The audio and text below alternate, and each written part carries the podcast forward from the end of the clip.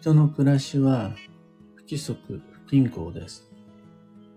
一方で、暦は曜日も月齢も季節も規則的、定期的に循環します。不規則な僕たちにとって規則的な暦は迷った時の目安になります。おはようございます。有限会社認識確認としさです。運をデザインする手帳、有機暦を群馬県富岡市にて制作しています。有機暦の発売は毎年9月9日徴用の節句。お得な先行予約限定セットの販売は5月の5日から開始。そして現在は表紙デザインを決める総選挙を開催中です。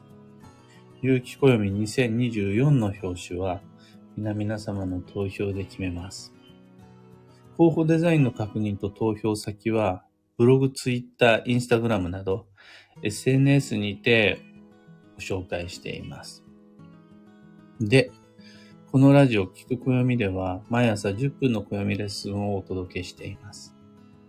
今朝は暦で取り戻す自分らしい暮らしの均衡というテーマでお話を。人は偏るもんでしょう。僕は好みも得意分野もめっちゃ偏っています。かなりの特化型です。何でもできる人が羨ましいです。仮に平均的なバランス型の人であったとしても、好き嫌いはあって当然だし、得意と不得意の差はあるはずです。大なり小なり。また、価値観や能力の違いに関係なしで、親になればもう子育てが必要で、他のことより子育てに力がよるし、職種によっては仕事のためにやるべきことが決まっていて、他にやりたいことがあったとしても、その仕事だからという理由でやることが偏ってくるはずです。そういう仕事あるでしょう。同じ仕事でも役職が違うと、部署が違うと、お金の感情ばっかりする人とか、人と会うことが多くなってくる人とか、現場で技術を磨いてばかりの人とか、やっぱり変わってくるはずです。そういうのって、能力、価値観とか、意志とか信念だけではどうにもならずに、仕方のないも現実としてその偏りがあるはずです。今言ったような、まあ、ここにも挙げてられきれないようないろんな原因、理由によって、生きてるだけで偏ってしまうのが人ってものです。そうすると、会う人の種類が偏ってくるし、食べるものも偏ってくるし、朝起きる時間や寝る時間、お風呂に入る頻度とか、もういろんなものが変わってきます。で、いつも同じ道を通ることになるし、いつも同じことばっかりするようになります。で、大人はやっぱり大人の事情に左右されるし、立場や役職の制限も受けます。とはいえ子供は子供の制限を受けるし、女性は女性としての制限を受けて、男性は男性としてそれなりに偏った不自由さを抱え込むことになります。そうして人それぞれ自分なりのまん丸ではないバランスが崩れたいびつな人生を歩むことになります。これはもういい悪いじゃないです。現実として僕たちの人間関係は偏っています。そして偏った働き方をします。食生活も偏っています。北海道と沖縄で同じものを食べるわけにはいかないので、偏り方は変わってくる。もうこれしゃあない話です。そして、基本的にはこの偏りを個性とします。他とは違う偏り方によって僕たちは自分らしい自分固有の人生を手に入れると言って良さそうです。だから偏ることが悪いとは限らないです。北海道で飲食店をやる人と沖縄で営業をやる人は偏り方が違うので人生も変わってくる。同じ北海道沖縄に住んでる人でも、その中でやってることは違うから、それぞれ異なる北海道人、異なる沖縄人が出来上がる。偏りによって人の人生ができる。これは良い悪いではなくて、個性の最も基本的な主成分ということになります。他とは違う偏り方があるから僕たちは自分固有の人生を手に入れるわけです。偏ることが悪いとは限らないし、偏りを今日と言いたいわけでもないです。その偏りが個性、特色、自分らしさとなり、時には存在価値にさえなる。これが人ってやつです。けれどもけれど、偏ったまんまでは、見たくても見えない景色があったり、その偏った状態だと、その偏りの中ではたどり着けない場所があったりします。それだと、あれを見たい、そこに着きたい、と思ってる人生においては、その偏りは今日になるわけです。ああ、その偏り方だといつまで経ってもそこにはたどり着けないですね。それ見れないですね。になっちゃうから。自分の望みと偏り方が合ってないわけです。また、過度な偏りは今日となります。何事も過ぎたるは及ばざるがごとしで、偏りすぎちゃうと悪影響が出てきます。それはもうもはや個性特色、存在価値とは言えないです。そうすると、今の偏った人間関係だけでは知れない情報が出てくるわけです。今の仕事ばっかりだと得られない経験は必ずあるもんで。今の食生活だと足りない栄養素は出てくるはずなんです。これが偏りが大きくなりすぎると具体的な障害、弊害、問題が出てきます。これは困ったなというわけで、その偏りを是正するための何らかの目安、対処が必要になってきます。自分の偏りイコール個性によって過度に偏ってしまうライフサイクルをギリギリのところで制御する指針のようなものが僕たちの人生求められるわけです。さてじゃあ何を指針に？ギリギリのところでちゃんと自分の個性が弊害になってしまわないように偏りすぎないライフサイクルに戻していくのか。ってなると海外においてはそれが宗教だったりするわけです。あとは地域性文化であるとか、あとは教育なんかも、あと常識なども、あのついつい個性が偏りすぎちゃうときに、この国ではとか、人としてみたいなもので自分をこう戻すわけですよね。そこで制御するんですが、僕はそこで宗教も文化も常識もあんまり使わないでですね、暦を開くわけです。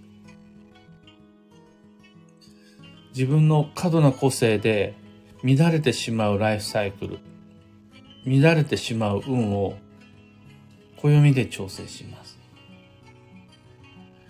ここからが今日の配信の聞きどころです。どうしてそういう時に暦が役に立つのか。それは暦が偏らないからです。暦は偏ってないんです。日付も曜日も月齢も季節も常にルーティンで規則的に巡ります。暦に掲載されるすべての情報は一定の法則に基づいて必ず等間隔、等頻度で循環しています。そこにはバランスしかありません。有機暦はざっと数えただけでも、6周期、7周期、9周期、10周期、12周期などなど様々な周期が規則的に組み合わさって、一見不規則だけれど、実際には長い目で見れると、完全等間隔の完全定期サイクルの中で様々な目安がビシッと整列しています。もしも今の自分に不調停滞を感じ、何らかの行き詰まりを実感しているならば、それはもう十中八九、過度な偏り、自分の個性が原因です。大きくなりすぎてしまった不均衡が自分の才能や実力を邪魔していると考えられます。偏った人間観、偏った働き方、偏った食生活などのことです。そんな時、いつもの選択をいつも通りの自分で続けていても、やっぱり運は偏っていく一方です。偏っちゃダメだよね、と意識しながら選択した、してみたところで、結局自分の価値観や立場の範囲内で選ぶ限りは、偏りは残ります。そんな時に、暦を開いてみるわけです。人付き合いが偏る人は、交際の予定を暦で決めてみる。仕事にどうしても偏ってしまう方は、暦の中に助走繁忙休息という流れがあるので、それをヒントにして仕事の力の入れどころ、抜きどころを計画してみる。食生活が偏ってしまっている人、ぜひとも暦の中に旬の果実、魚介、野菜、書いてあるので取り入れてみてほしいです。めっちゃ計算して緻密に作ってあります。有機暦の幸運レシピは。あと、神棚の手入れをがを忘れがちな人は、1日15日って、暦で決めてみる。いつお花見をして、いつ月を見るのかとか、どこでパーティーして、どれぐらいの頻度でヘアケア、デンタルケア、ボディケアしていくのかとか、そういうのを自分の感覚に委ねるのではなくて、定期的規則的な暦を目安に予定入れていくわけです。そのスケジューリングのことを運のデザインと言います。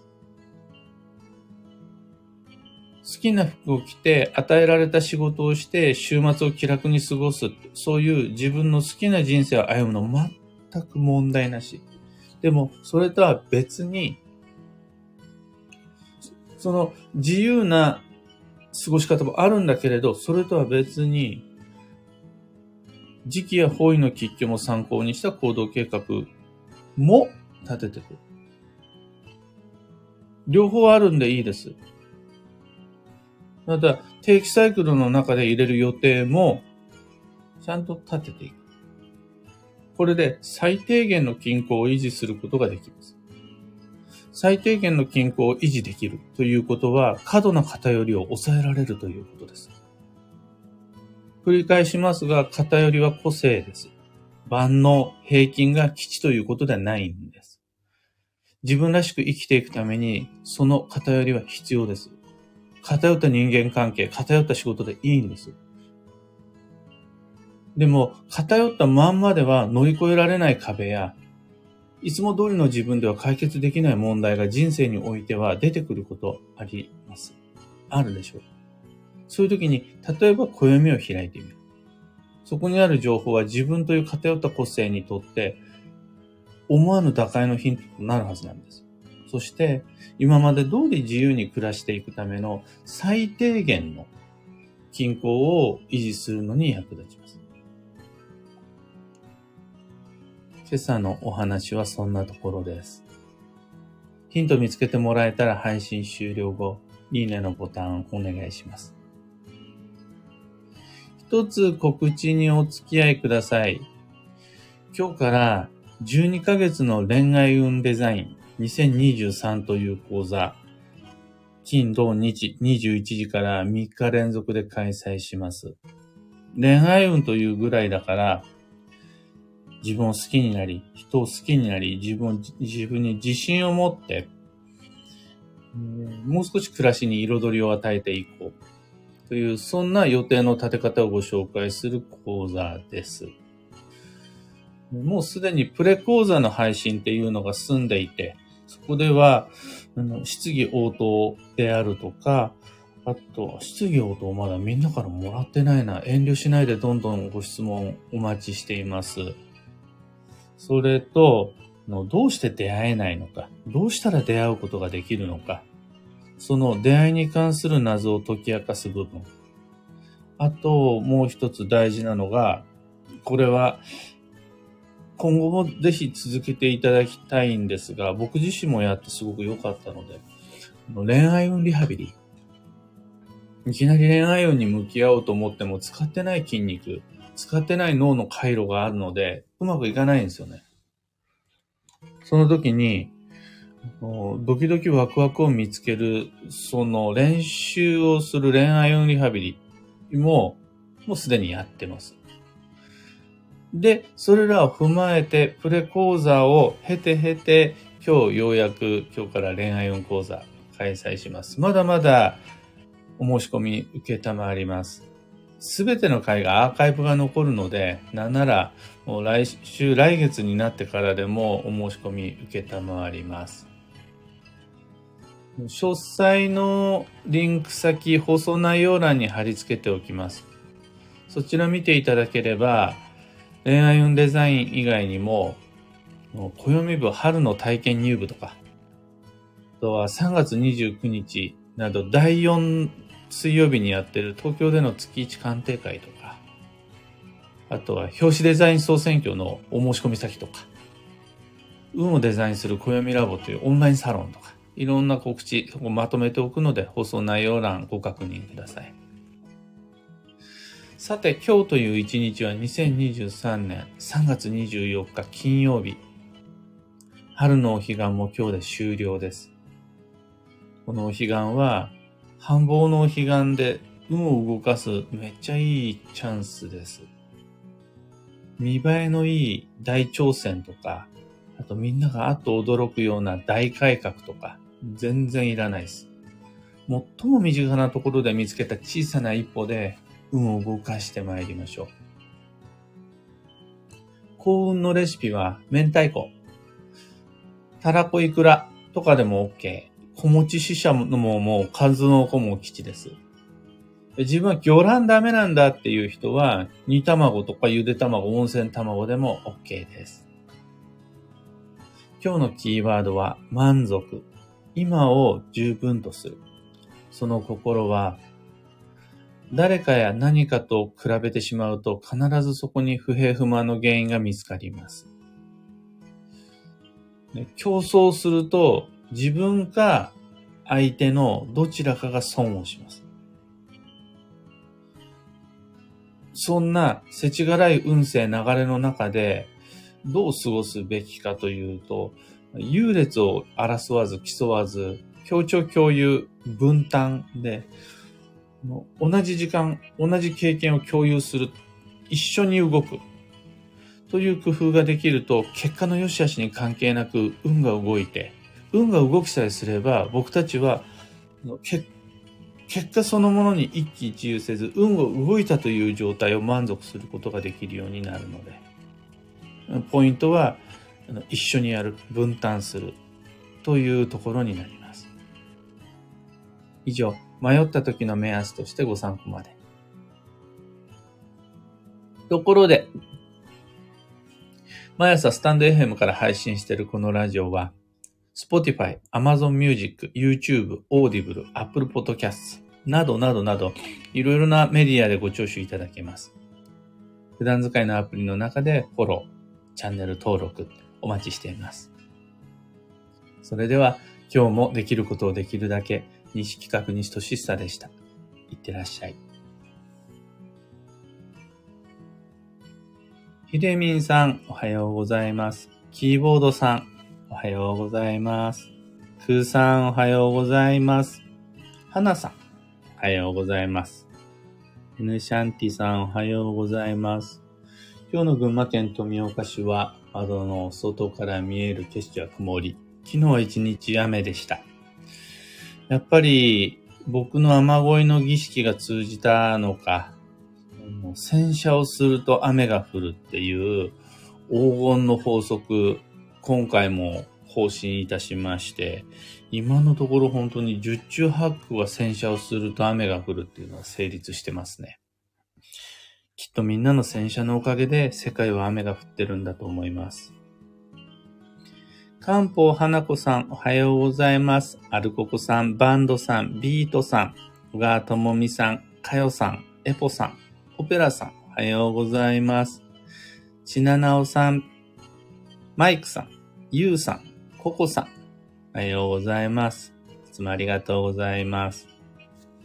アルココさん、暦の使い方、理解の仕方をいろいろな角度から丁寧に教えていただけるのは本当にありがたいです。